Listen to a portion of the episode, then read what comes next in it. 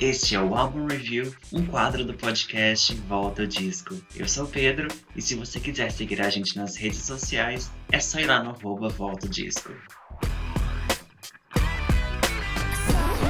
Ups, vamos lá, que ele está fazendo de novo. Como prometido, gente, vai ter episódio da Britney todo ano, sim. Essa é uma ditadura.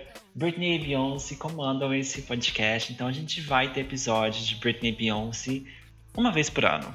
E hoje chegou a vez a gente falar sobre o terceiro álbum da, da princesinha do pop, Britney Spears. Bora lá?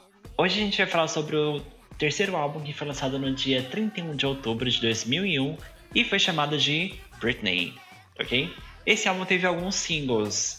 Entre esses singles, alguns foram singles nos Estados Unidos, outros foram na, Europa, outros foram no Brasil, ok? Foi todo misturado essa era, mas aqui no geral esses foram singles. O primeiro foi I'm a Slave for You, depois Overprotected, I'm Not a Girl, Not a Yellow Woman, I Love Rock and Roll, Boys and and, and a louca, né? Do inglês. Anticipating, ok?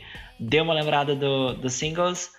Bora pra era. Bom, pessoal, falando sobre Britney, a gente pode pensar um pouquinho sobre o que estava acontecendo na carreira da Britney antes do Britney, ok? A gente veio de uma era de super sucesso que foi o Oops, e no Oops ela reafirmou essa condição dela de superstar. Então, quando ela chega aqui no, no Britney, ela é simplesmente uma das, das mulheres mais famosas no mundo. Você conhecia ela, ela tava, as referências dela estavam em toda a televisão. Então é um momento que ela atingiu um nível de megastar grandíssimo, grandíssimo.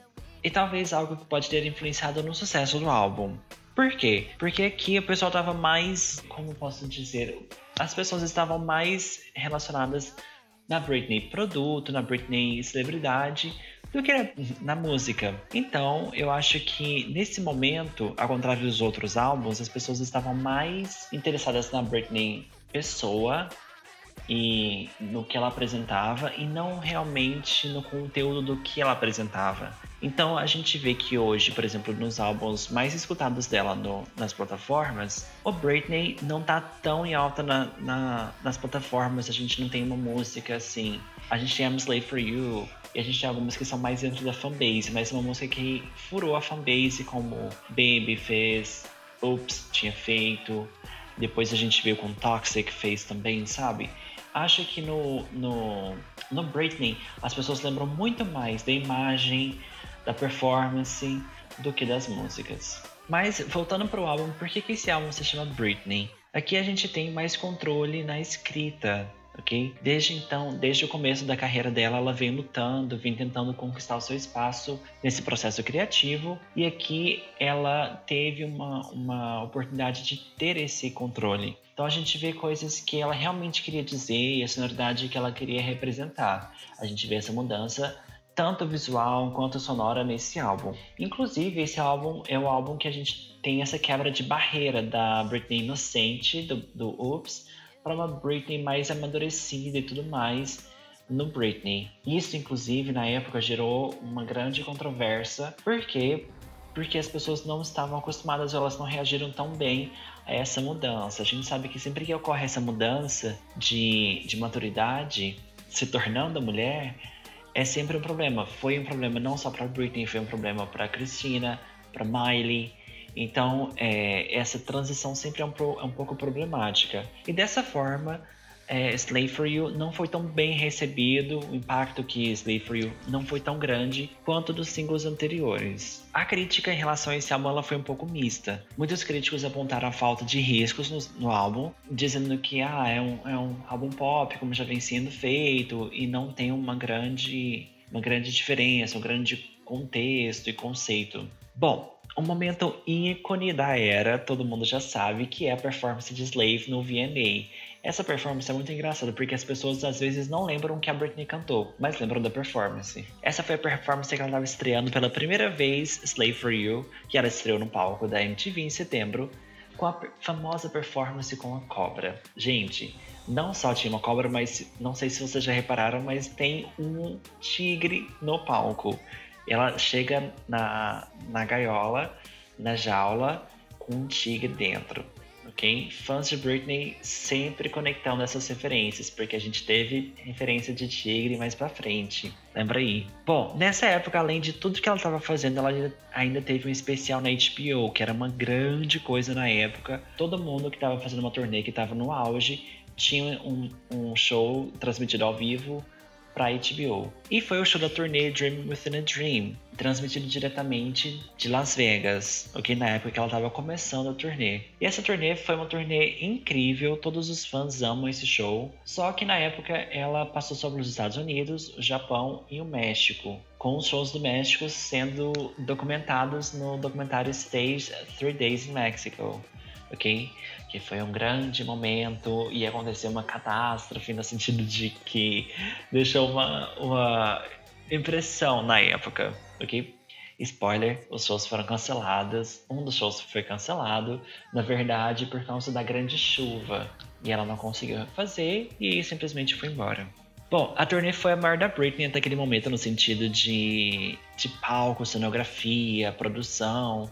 Tinham vários elementos de palco, como elevadores e chuva e tudo mais. E acabou rendendo um DVD também para turnê. Bom, nessa era, a, a parte musical ela foi um pouco deixada de lado porque a Britney também focou na divulgação do filme. A ideia inicial, na verdade, era ter um álbum com uma trilha sonora e um álbum Britney.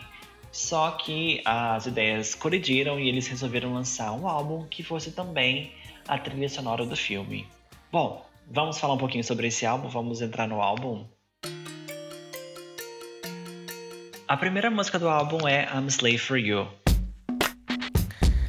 E assim, oficialmente essa era para ser uma música da Janet Jackson, que foi apresentada por Britney. A Janet não quis e a Britney quis. E a batida da música traz o estilo funk, dancehall, que deixa a música mais sensual com os vocais do refrão. Tudo fica melhor ainda, viu, gente? Aqui vemos a relação da Britney com o movimento. Ela quer dançar e é assim que ela fala, é com o corpo mesmo. E aqui temos o nascimento de uma marca da Britney, que são as partes faladas. Ela sussurra a música inteira, praticamente. A música não teve uma boa recepção, como eu falei anteriormente, porque nesse momento de transição e tudo mais mas mesmo assim é uma música icônica da Britney. A segunda música é Overprotected. E mantendo a identidade pop que conhecemos, a Britney aqui nessa música, ela, ela volta a se reunir com Max Martin de novo para criar Overprotected. São com batidas é, pop, eletrônicas bem dançante, essa daqui. Ela fala sobre querer se libertar e não quer que as pessoas, as outras pessoas ditem o que ela deve fazer, algo que, que vimos muito na vida dela até recentemente. E ó, finalmente tá livrezinha, ok? Aqui ela marca também a, a insatisfação do controle que ela não tinha desde o início da carreira dela e diz que está se encontrando com uma jovem mulher, então ela tá só pedindo espaço para que ela consiga fazer as coisas do modo dela. A próxima música se chama Lonely. Nessa música cheia de rancor e falta de paciência, a Britney meio que diz que prefere ficar sozinha do que ter o boy de volta. Ela tá cansada e deixa claro que não aguenta mais. Essa aqui, que foi escrita pela Britney, a gente vê uma mensagem que tranquilamente poderíamos ver no Instagram dela. É bem o jeito que ela fala mesmo. Tá, a música cheia de camadas e lembra algo que a Janet poderia ter feito pela batida rápida, falada, as obras vocais e tudo mais. Então, assim, ó, é um, um diamantezinho aqui no álbum. A próxima música foi trilha da, do filme, I'm Not a Girl, Not a Woman, e essa daqui foi escrita pela Dido. Não sei se vocês lembram de Thank You.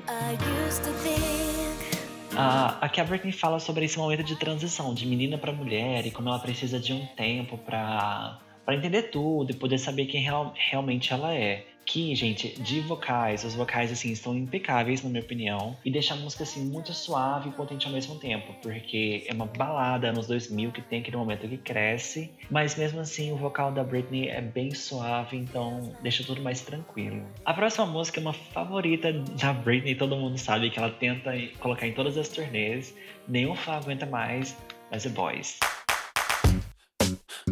Essa é outra que foi feita pensada na Janet, mas veio pra Britney. Aqui a gente tem uma batida muito funk, anos 70, em que a Britney fala que às vezes a gente precisa de boys, né, gente? Às vezes. Os versos são todos sussurrados, em que ela fala sobre como, como quer que o cara leve ela pra pista de dança e tudo mais. E essa é uma das favoritas dela, não é, gente? Então a gente tá assim, ó, cansado. Cansado um pouco. Depois a gente vem com Anticipating, que essa é uma música com uma vibe bem disco, anos 70.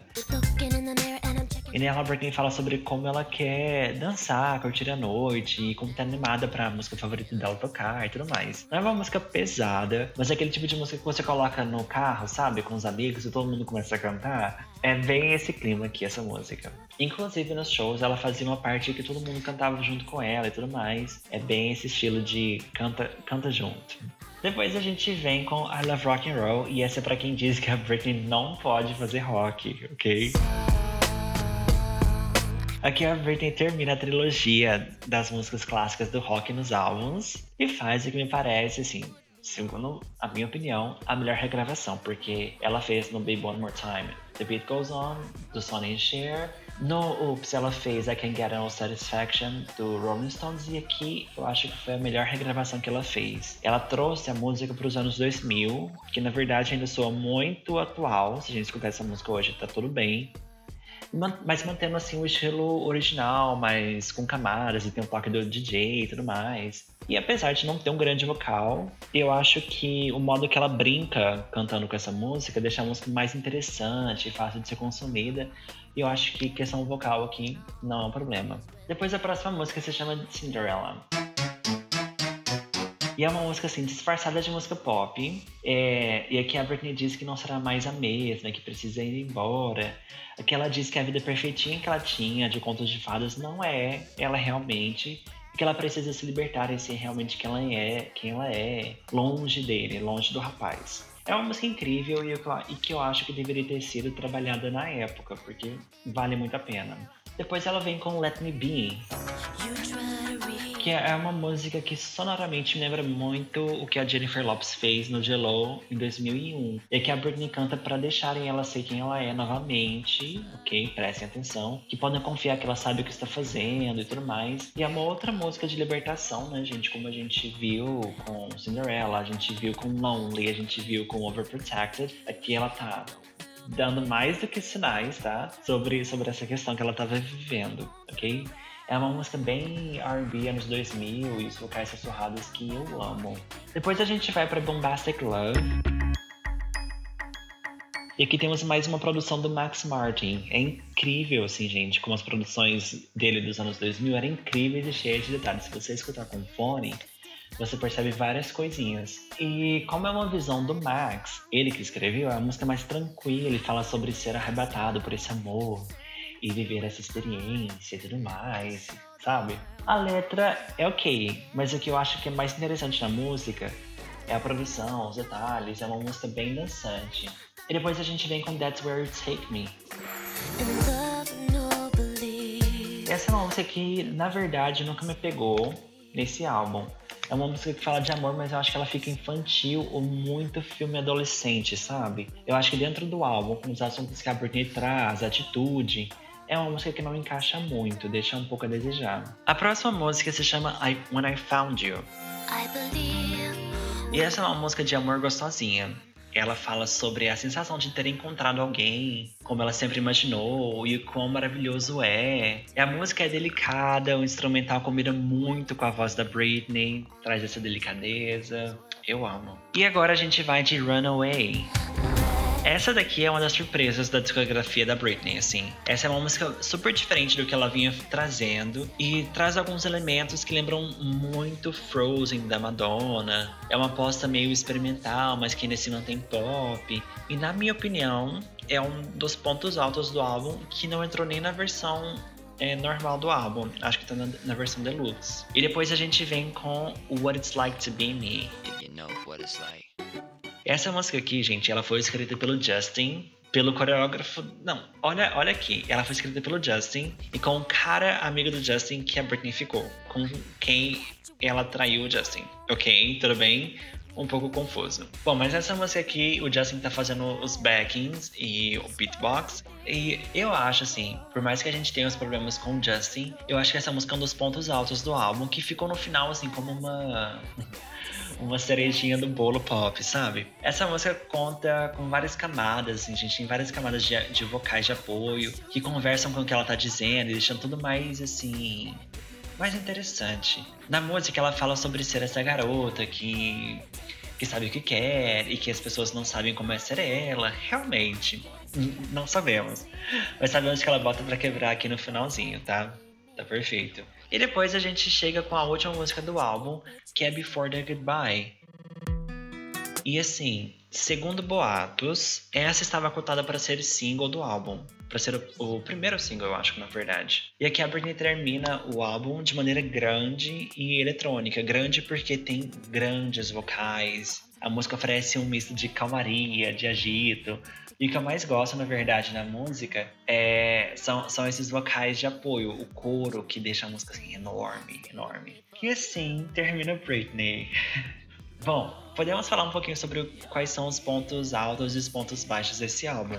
Esse aqui não é o meu álbum favorito da Britney, mas é um álbum muito importante que traz questões muito importantes e também traz pela primeira vez a Britney escrevendo é, de forma concreta no álbum. No Ups a gente teve uma coisinha aqui, outra coisinha lá, mas aqui realmente ela parou e escreveu muita música pro álbum.